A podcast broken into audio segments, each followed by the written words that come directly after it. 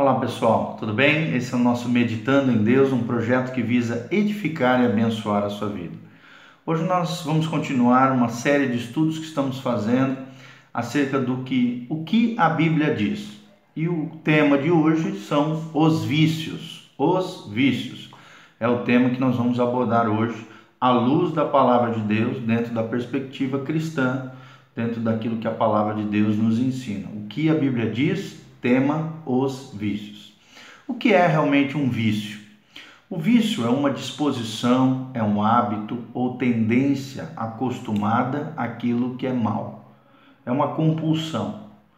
Ele, o vício ele cria uma dependência mental, física ou espiritual na vida daqueles que estão subjugados por essa situação.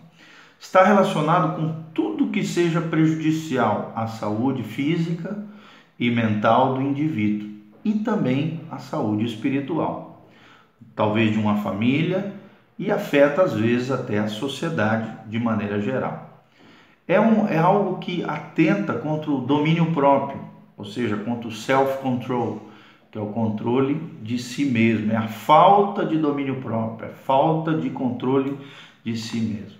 O vício priva o homem do uso normal e digno das suas faculdades mentais, né, das suas capacidades, atentando contra a imagem de Deus na vida do homem ou da mulher que acaba é, sofrendo, padecendo e sendo subjugado por essa compulsão, por essa anomalia comportamental que é o vício. O vício nós precisamos entender que é degradante e vergonhoso, causa desonra na vida da pessoa. Quais são os vícios mais comuns que podemos abordar? O primeiro dentre eles, e o mais comum e socialmente aceito, é o vício do alcoolismo, que são aquelas pessoas que têm problema com as bebidas alcoólicas. Né? E a Bíblia ela nos alerta muito sobre o perigo do alcoolismo. A Bíblia também usa outros temas, né? chama de bebedice, é, é, quando a pessoa perde o controle. Nós precisamos entender que o álcool tem esse poder de potencializar o mal que está em nós.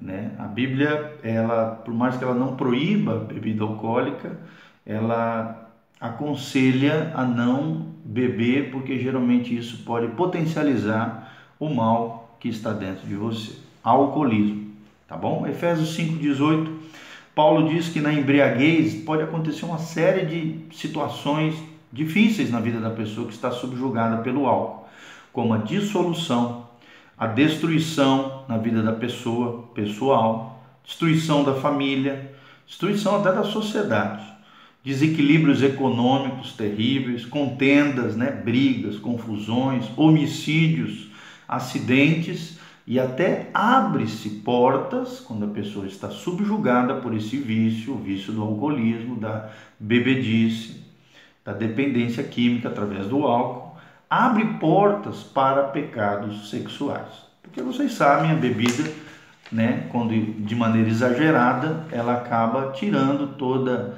é, aquele a pessoa fica desinibida e acaba se soltando muito e esse nesse se soltar acaba abrindo portas até para envolvimentos ilícitos, errados. Então, através dos tempos, a igreja tem vivido uma tensão entre essas duas tendências, né? A moderação com relação à bebida e a abstinência, que é banir-se totalmente de toda e qualquer bebida alcoólica. Apesar da Bíblia, de modo geral, defender a posição de moderação, ela condena severamente a embriaguez, como eu já falei. Nós vemos isso claramente em 1 Coríntios, vamos estar lendo aqui, 1 Coríntios 5, 11. 5, 11, a Bíblia diz assim: mas agora estou escrevendo que não devem associar-se, Paulo aqui falando, com qualquer que, dizendo-se irmão, seja imoral, avarento, idólatra, caluniador, alcoólatra ou ladrão. Com tais pessoas vocês não devem nem comer. Então aqui nós vemos uma das condenações com relação à embriaguez, à bebedice, né, ao alcoolismo. Então, recomenda-se abstinência em determinadas situações é o que nós vemos na Bíblia Sagrada. Por que se recomenda abstinência em determinadas situações? Primeiro, por segurança pessoal.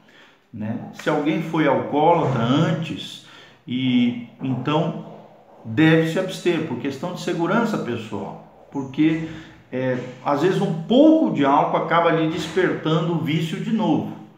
E terminantemente deve ser então é o recomendado pastoralmente falando é que esse irmão se torne abstêmio, ou seja, se abstenha de bebida alcoólica. Se a pessoa não tiver domínio próprio, não deve tomar nada, para que realmente ela possa se proteger por segurança pessoal de quedas e de toda sorte de problemas que venha acontecer com essa pessoa. Nós vemos isso nitidamente em Lucas 21, 34, né? O próprio Paulo diz: tudo me é lícito, mas nem tudo me convém. Isso não convém. Tudo me é lícito, mas não me deixarei dominar por nenhuma delas. Segunda característica, né, ou recomendação de abstinência do álcool, para não escandalizar os outros. Né? Paulo fala de maneira muito clara isso em Romanos 14, de 15 a 21. Né? Existem irmãos que são mais frágeis, fracos na fé, que podem se escandalizar com isso. Então, a recomendação do apóstolo Paulo recomendação bíblica com relação a isso é quando você estiver num ambiente que percebe que isso vai escandalizar pessoas, se abstenha por questão de segurança pessoal e para não escandalizar outras pessoas. 1 Coríntios 8, 13 também fala acerca desse assunto. Terceiro motivo, pelo bem dos irmãos mais débeis, como eu falei, né? Talvez você tenha domínio próprio nessa área, mas se ao tomar vinho ou qualquer tipo de bebida alcoólica, você abre porta para que outros que não têm esse domínio acabem né, caindo nesse erro, nessa falha do alcoolismo. Então nós devemos nos abster por amor aos irmãos. São os três motivos bíblicos né, que nós devemos nos abster do álcool em determinadas situações. É recomendada abstinência por esses três fatores: por segurança pessoal, para não escandalizar os outros e pelo bem dos irmãos mais débeis. E, e é interessante que Paulo fala né, em Efésios 5,18, vamos ler aqui, acho que é muito importante isso, Efésios 5, 18. Paulo fala assim: Não se embriaguem com vinho, que leva à libertinagem, mas deixe-se encher pelo Espírito Santo, falando entre vocês com salmos, hinos e cânticos espirituais, cantando e louvando de coração ao Senhor, dando graças constantemente a Deus Pai por todas as coisas, em nome de nosso Senhor Jesus Cristo. Ok? Então tome muito cuidado com a questão do álcool, o alcoolismo é um dos vícios, né, que a Bíblia condena o alcoolismo, a bebedice, é condenável esse vício do ponto de vista da palavra de Deus. Segunda, segunda questão aqui, a glutonaria ou gula, que é o comer demais.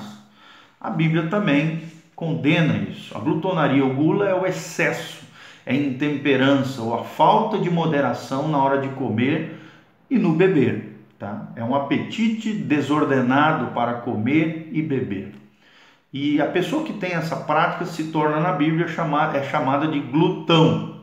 Né? O glutão faz isso, a comida quase chega a ser um fim em si mesmo para a vida dessa pessoa. Em lugar de um meio de nutrição, é, a pessoa transforma a comida em um fim em si mesmo. Paulo diz a respeito de alguns deles, né? Paulo fala assim: o Deus deles é o ventre.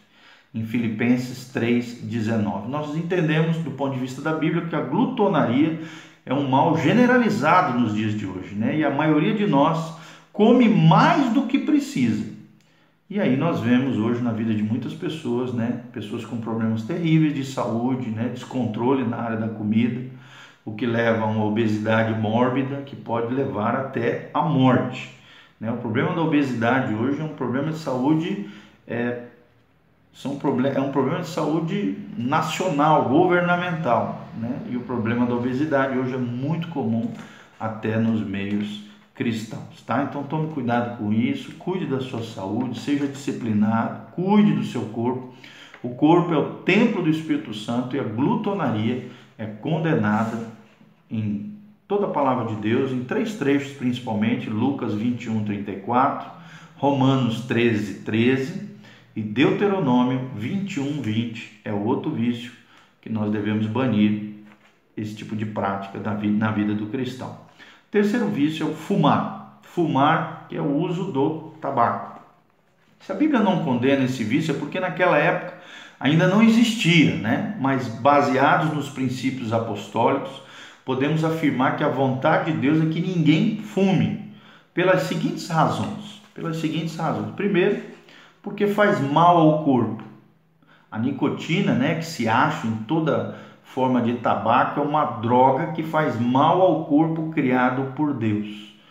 E está comprovado por investigações médicas que o fumar é uma das causas principais de câncer nos pulmões, como também de bronquite. E é irritante ao sistema respiratório e faz com que o coração se acelere, se acelere até 10 pulsações por minuto. É uma substância tóxica que vai entrando no organismo e nós temos que entender, querido, que isso é, é, é, é se matar aos poucos, é um suicídio lento. Então é algo que sim afeta o nosso corpo e o nosso corpo pertence ao Senhor, é templo do Espírito Santo, precisa ser conservado, guardado e cuidado. O que destrói o seu corpo está em rebelião contra a vontade de Deus, conforme nós vemos nitidamente em 1 Coríntios 3, 16 a 17. 1 Coríntios 6, também 19 e 20, a Bíblia diz: Ou não sabeis que o vosso corpo é o templo do Espírito Santo que está em vós e que recebestes de Deus, esse presente de Deus? e que não sois senhores de vós mesmos, porque na verdade vós fostes comprados. Então glorificai a Deus no vosso corpo. Então, quando você cuida do seu corpo, da sua saúde, você elimina todo qualquer vício e compulsão, qualquer coisa que venha prejudicar a sua saúde, seu bem-estar, a conservação do seu corpo, você está glorificando a Deus, além da santificação, da honra, de cuidar né, do seu vaso, que é o seu corpo físico, você está glorificando a Deus com o seu corpo. Tudo aquilo que aniquila, que destrói aos poucos, que tira a saúde, o vigor, a força do nosso organismo, do nosso corpo, da nossa parte física, é algo que não glorifica o Senhor, é contrário, é uma rebelião contra a vontade de Deus. 1 Coríntios 6,12, a Bíblia diz: Tudo me é permitido, tudo me é lícito, mas nem tudo é proveitoso para mim. Tudo me é permitido, mas nem não me deixarei dominar por coisa alguma. Então, tudo aquilo que te domina se torna teu Senhor.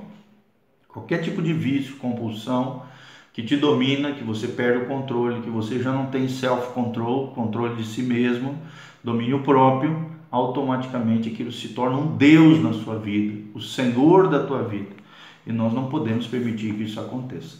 Segundo motivo é que faz mal à personalidade da pessoa e ao caráter da pessoa. Acaba escravizando a vontade, né? atenta contra o domínio próprio. E por isso é outro motivo que nós devemos banir o fumo, né? E todo qualquer tipo de cigarro, fumo, maconha, todo qualquer tipo de, de é, esse narguile que também nós vemos hoje no meio da molecada. Romanos 6,12 fala contra isso, e 1 Coríntios 6,12, como nós lemos aqui, tudo me é lícito, mas nem tudo me convém, tudo me é lícito, mas não me deixarei dominar por nenhuma delas. Então, Satanás cega e engana o entendimento do homem, fazendo crer que é algo inofensível, né? banal, que não tem problema. E muitos afirmam até, para mim é um amigo, e companheiro, né? Quando em realidade é um inimigo que vem para destruir você, ou seja, está operando segundo um princípio satânico. Satanás veio para roubar, matar e destruir. Tudo aquilo que veio para roubar, matar e destruir a tua vida está por detrás existe um princípio satânico. João 10:10 10 fala sobre isso. Né? Jesus veio para vir para dar vida e vida em abundância, mas o inimigo, Satanás, o príncipe desse mundo veio para roubar, matar e destruir. Quarto, quarta vício muito comum nos dias de hoje é o uso das drogas, a dependência química através de drogadição. E há diferentes classes de drogas, né? Existem estimulantes, tranquilizantes, sedativos, alucinógenos, né? E mesmo o café pode se tornar uma droga se você ficar viciado, ou chá ou certas bebidas comuns que contêm uma pequena medida, mas que no exagero, no vício, quando consumidas em grandes quantidades, tem um efeito de droga, né? nelas contidos, dentre eles a cafeína e outras substâncias. Há muitos medicamentos também que contêm drogas fortíssimas, pílulas para dormir, né? para não dormir, às vezes, para emagrecer. Claro que com recomendação médica, dentro de um tratamento específico, não tem problema nenhum. Nós estamos falando de exagero, de pessoas viciadas, pessoas que são viciadas em medicações, psicotrópicos, compram né, de maneira leviana, usam de maneira indevida, é isso que nós estamos falando.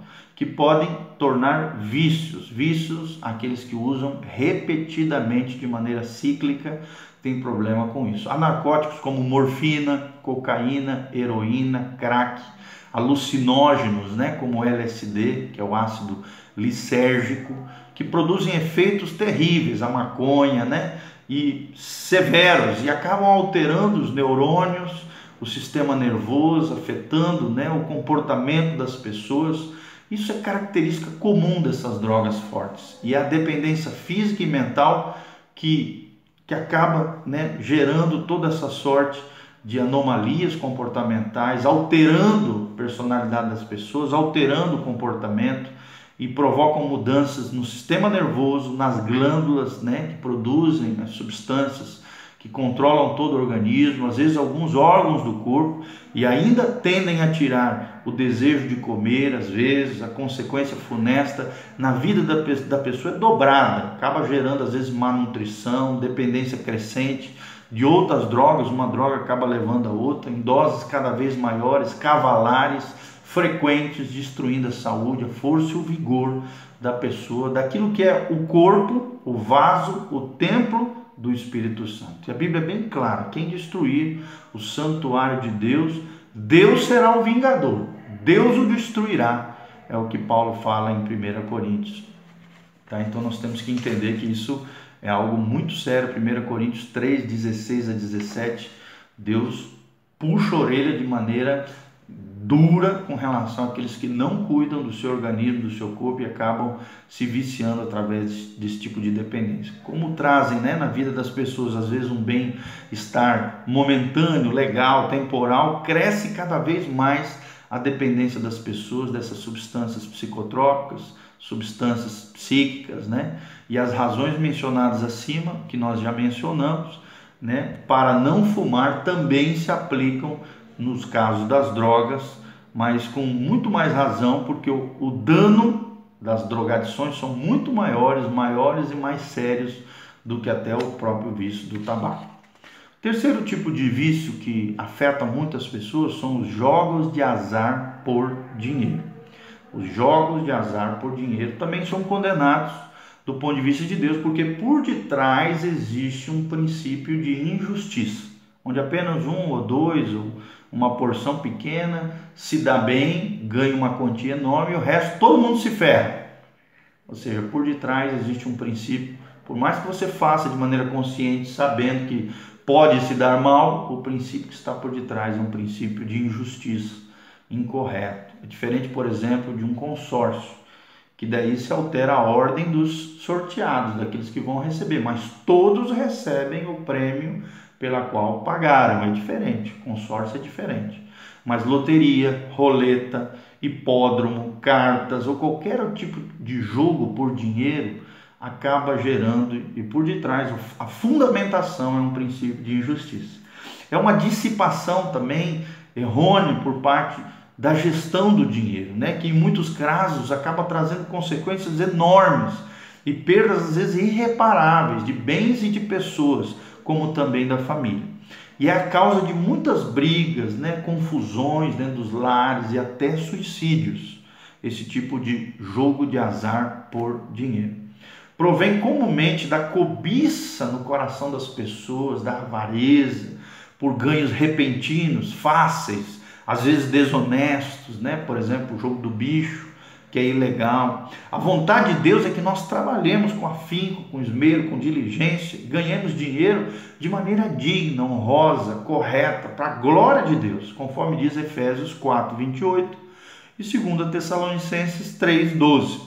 A Bíblia diz, né, em 1 Timóteo 6, de 9 a 10, quem quer ficar rico cai na armadilha, cai na tentação, numa multidão de desejos loucos e perigosos que precipitam os homens na perdição e na desgraça. Olha como Timóteo fala, Paulo fala a Timóteo aqui. Porque a ganância pelo dinheiro é a raiz de todos os males.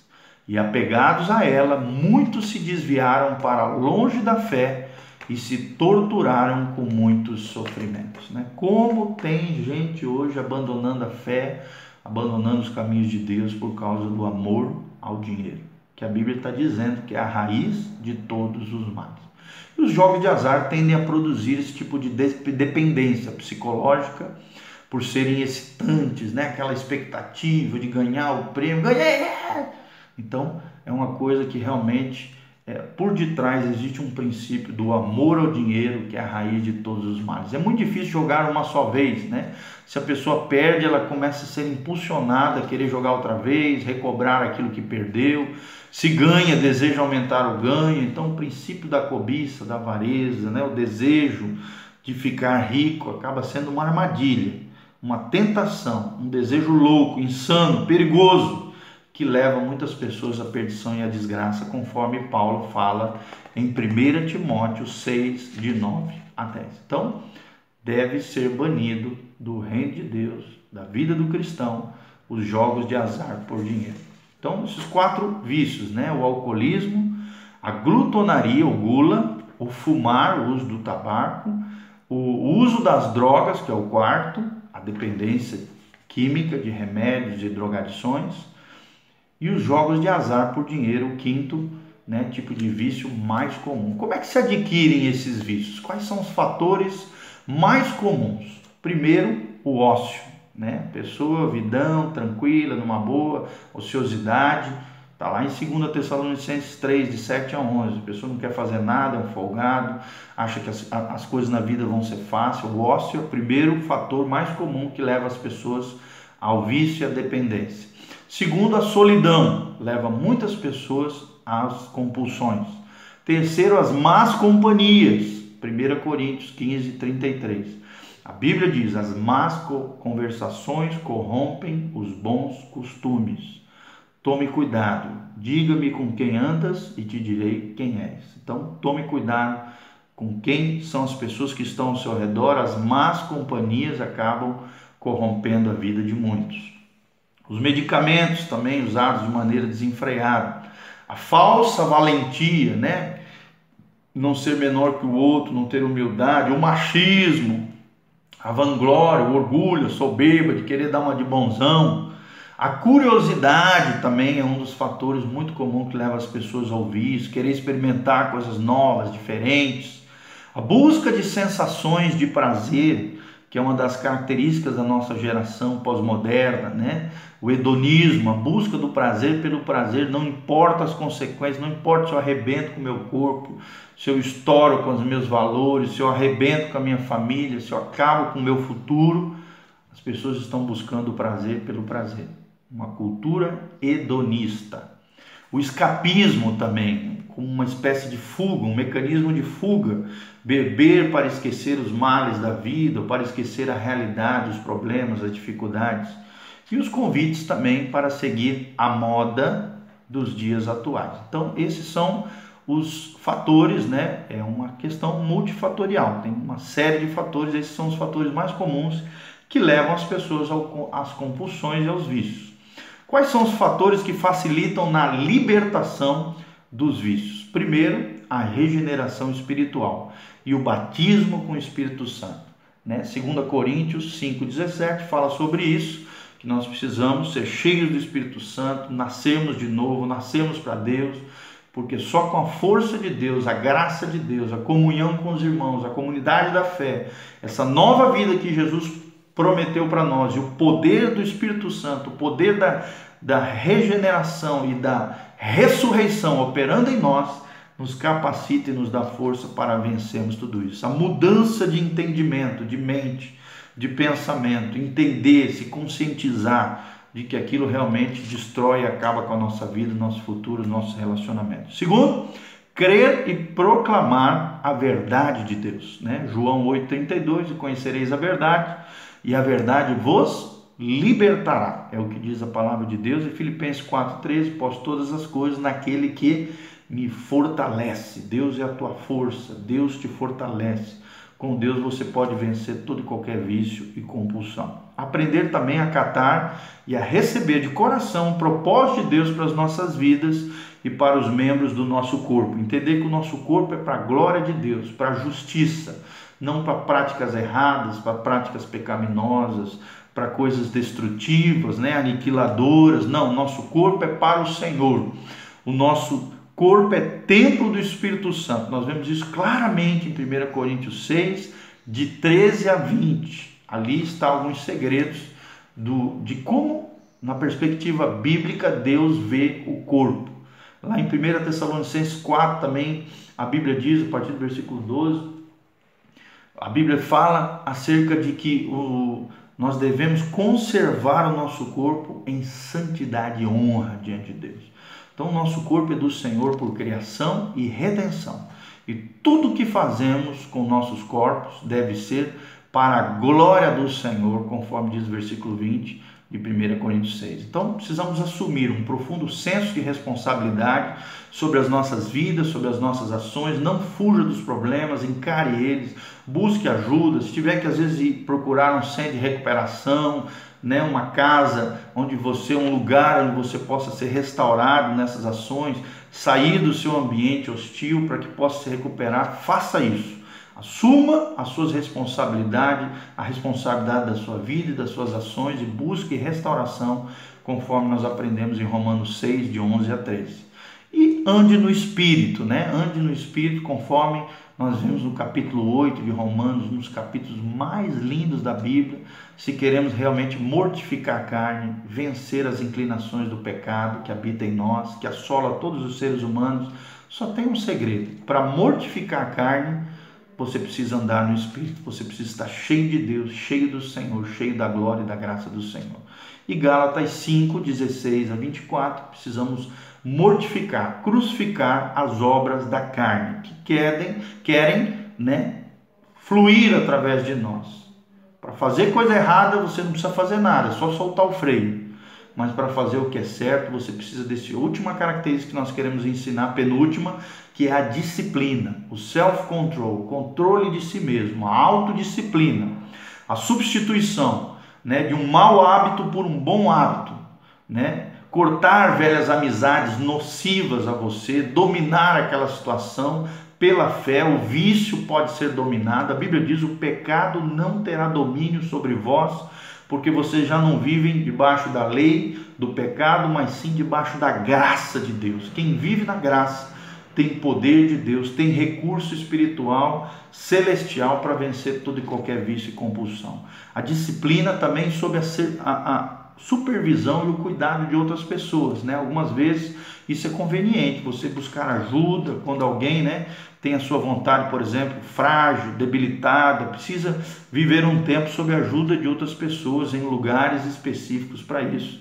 Né? E também, às vezes, sofrer até penalidades, disciplinas a nível de igreja, para que a pessoa se conscientize que aquilo que ela está fazendo não destrói apenas ela, mas afeta seus, seus familiares e afeta o corpo de Cristo. Nós precisamos entender isso conforme diz 1 Coríntios 5,11. Deus nos ama, Deus é Pai, e o Pai que ama disciplina os seus filhos. Então, aceite a disciplina da igreja quando é conveniente, quando realmente é necessário para a sua vida e para a bênção de você. E por último, o maior dos recursos que o crente tem, além da palavra, é a oração. A oração tem poder, a oração do justo pode muito em seus efeitos. Né? E há duas atitudes que devemos assumir com relação aos viciados. Primeiro, né, sermos ternos, amáveis, compreensivos, compassivos, mas não complacentes. Ternura é amor, mas não devemos passar a mão em coisa errada. Segundo, termos um amor firme, né? mostrarmos que aquilo realmente é errado e que aquilo pode destruí-lo. Então, temos que ser ternos, compreensivos, mas não complacentes. Ternura é amor e amor também tem que ter firmeza e disciplina. Amém?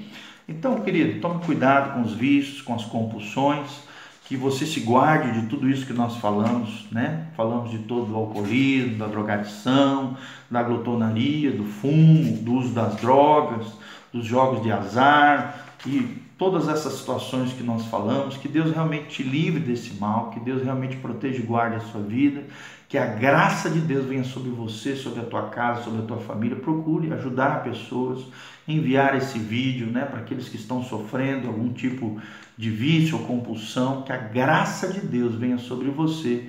É o que nós pedimos da parte do Senhor, já oramos sobre a tua vida e declaramos que o pecado não terá domínio sobre você, porque você já não vive debaixo da lei, mas debaixo da graça de Deus. Que Deus te proteja, te guarde, te dê força, vigor para vencer todo e qualquer vício e compulsão.